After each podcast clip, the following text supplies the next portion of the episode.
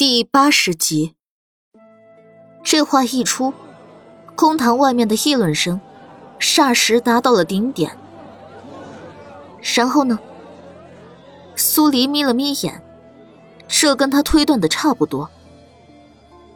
老奴原本是不想做的，可大夫人用然儿的命来威胁，又许下好处，为了然儿，老奴便答应了。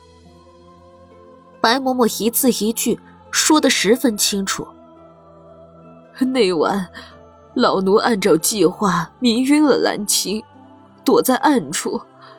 可二夫人出来后，老奴想起自己的媳妇儿，实在是下不去手，便错过了时机。母亲，你当真糊涂啊！赵然长叹一声，又自责不已。都是因为我。白嬷嬷朝自己儿子摇摇头，片刻后才继续讲述：二夫人进了茅房，许久都未出来。老奴担心她是出了什么意外，但又怕这件事暴露，便始终藏在暗处，不敢动作。直到，直到有个黑影掠出。那人扛着二夫人离开，老奴不敢再跟上去，便回去了。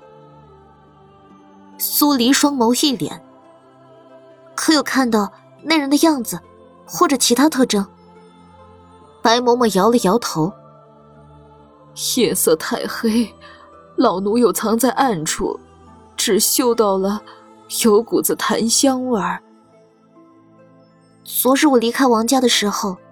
你一路跟着我，是想将这件事说出来的，是吧？白嬷嬷抿着发白的唇，哆嗦了一下。大夫人，用然儿的命做要挟，老奴实在是不敢冒险多说，还请四小姐看在老奴心眼并不算坏的份上，替我儿将传正治了。四小姐，府尹大人，家婆只是奉命行事，也未直接对王家二夫人造成伤害，还请看在我相公体弱，家婆如实交代的份儿上，对他从轻发落。李氏哽咽着求情道。苏黎看向主审位上的王全安，没有出声。他只是仵作，尸体归他管，判案归王全安管。白嬷嬷虽然只是迷晕了个丫鬟，没有对娟娘造成直接伤害，但她的行为让她间接成了帮凶。王全安思索了片刻，这个案子纪氏为主，白嬷嬷为次，要等案犯到齐了，才能判罪。他拍下金堂木，来人，去将王家大夫人纪氏带来。是。等了好一会儿，去拿人的官差回来了，却没能把季氏带来。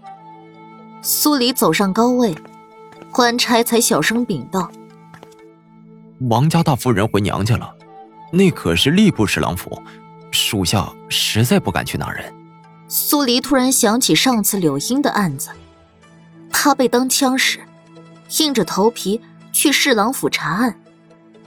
四小姐。这季氏恐怕还得麻烦。没等王全安把话说完，苏黎赶紧退开几步。王府尹，我只是个仵作，出拿季氏到案的事儿，还是得王府尹您来。王全安只能苦笑，让他去侍郎府拿人，他的仕途还想不想要了？此案关乎到大官要员，拿季氏归案判罪之事。本官会禀上大理寺，让四卿大人亲办。苏黎蹙了下眉，王全安踢皮球的本事见长啊！季氏交给大理寺去查办，最后会不会官官相护，一笔勾销，谁也难预料。苏黎心里像是被什么东西堵着似的，难受。打定主意。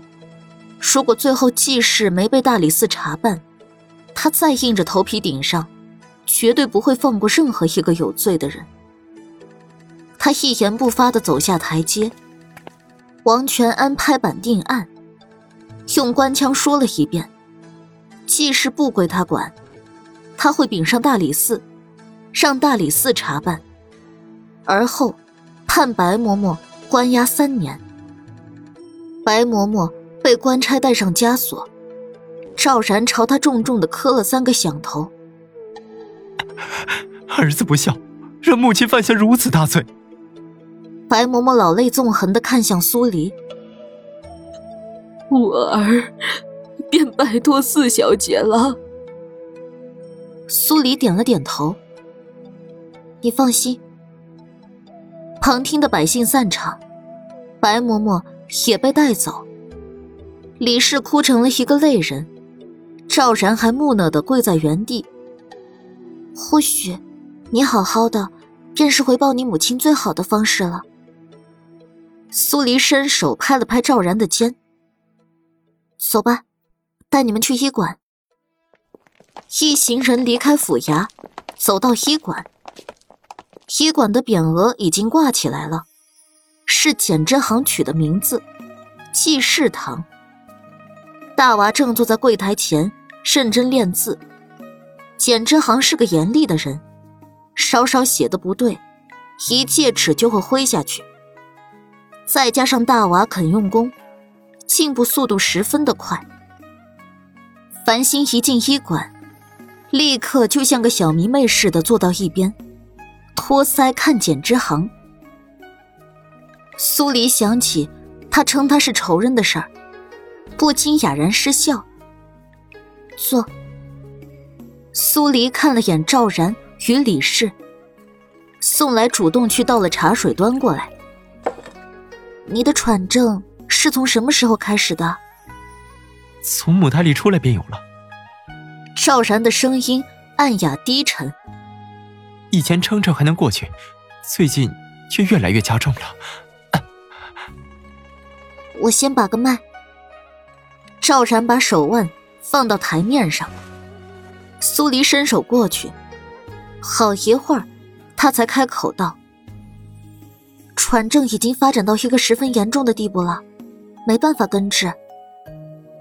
赵然脸色没变，似乎早认清了这个事实。但走完一个疗程之后，可以压制住喘症，就算发病，也会像最初那样，只是有些不适。苏黎收回手，有个弊端，一年需要来试一次针，如果停了。病情又会逐渐加重，真的压制，一年来一次，我们遵守便是了。李氏破涕为笑，突然又想到了一个问题，有些局促的道：“这需要多少银子？”不用。苏黎笑了笑。我去查案时，王掌柜塞了不少银票给我，那钱。我会拿来救济看不起病的百姓。四小姐真是个大善人，好人一定会有好报的。李氏欣喜的抓住赵然的胳膊：“相公，有救了！你的抱负理想很快便能实现了。我们齐心协力，等婆婆三年后回来，好生孝敬她。”赵然也有几分动容，抱拳朝苏黎施了一礼。若这病能够压制，我就能参加今年的秋试，金榜题名后，再来回报四小姐。于我而言，最好的回报就是做个好人。苏黎的话音一落，医馆里的几人都怔了，就连正在教导大娃的简之行，面上也是浮现了一抹深意。好，谨记四小姐的话，我定会做个好人。嗯。这个疗程要分三次行针，隔五日来一次。今天先帮你试第一次的针。好。就在医馆大堂，苏黎替赵然试完第一次针，把喘症需要忌讳的食物跟事儿仔细叮嘱了一遍，才送他们离开。赵然夫妇离开后，苏黎用纸笔画了好几张人体图，把人体穴位都标注了。恰好大娃练完字过来，惊诧的看着图纸。李姐姐，这是每个人身上都有的吗？当然。苏黎把图纸都给了他。若有不识的字，就问你简老师。我下次来的时候可是要考你的。大娃宝贝的将图纸收好。李姐姐放心，我一定会好好学的，要像李姐姐这样，努力做个大好人。苏黎摸摸他的头，虽然表面看着他已经从那件事里走出来了，但他知道。那些事儿只是被他压在了心里。左家这几天有没有再来人啊？苏黎问了一句。大娃刚才还明亮的眸子，顿时暗了一瞬。这几日倒是没人来。简之行回道。苏黎点了下头，看向宋来。还有你，验尸的手法以及我教你的那些。可别荒废了，一有空就剖剖白老鼠。我会的。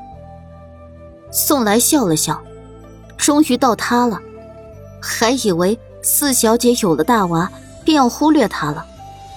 娟娘的案子有没有什么新的看法？宋来想了想，道：“我还是觉得血泊外围的一圈烛台十分可疑。”昨天我看了其他县市报上来的案件文书，上面虽然没有记载油膏，但被剖出来的胎儿全都是放在血泊里面的。四小姐接下来想先调查什么？娟娘的人际关系以及其他线索，王府尹会负责的。我想先弄清楚娟娘的案子跟其他县市的几起案子有什么内在的联系。如果有必要，还是得去就近的县市走一趟。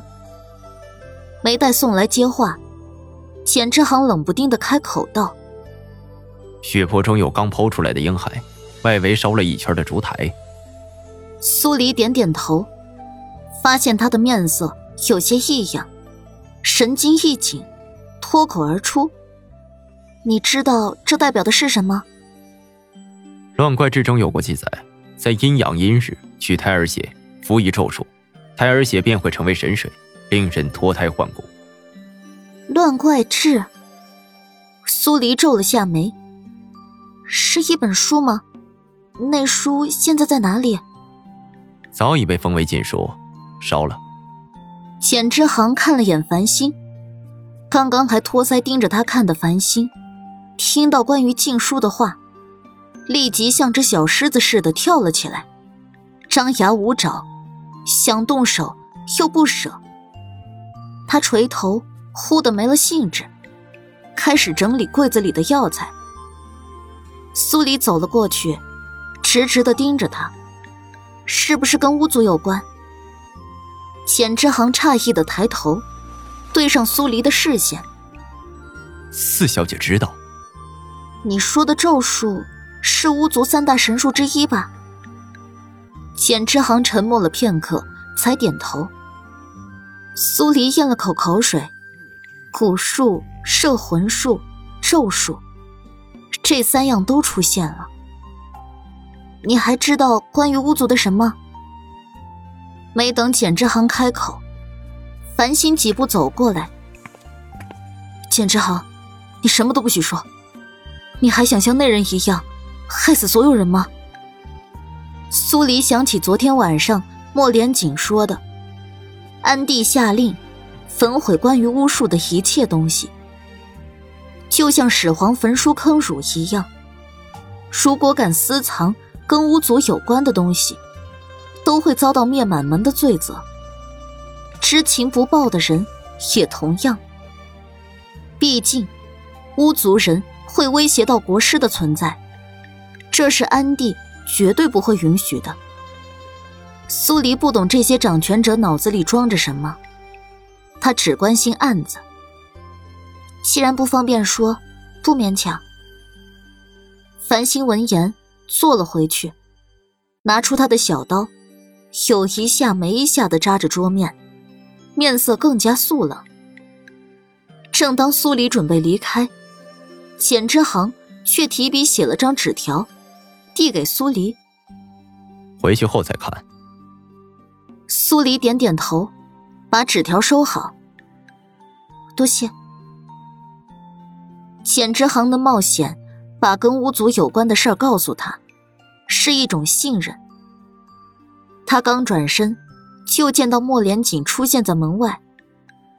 他很自然就走了过去。你怎么来了？怕你跑了，带你回府。苏黎咽了咽口水。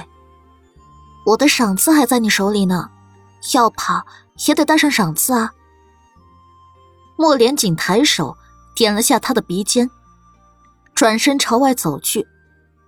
他跟上，但他没有上马车，而是信步的往前走。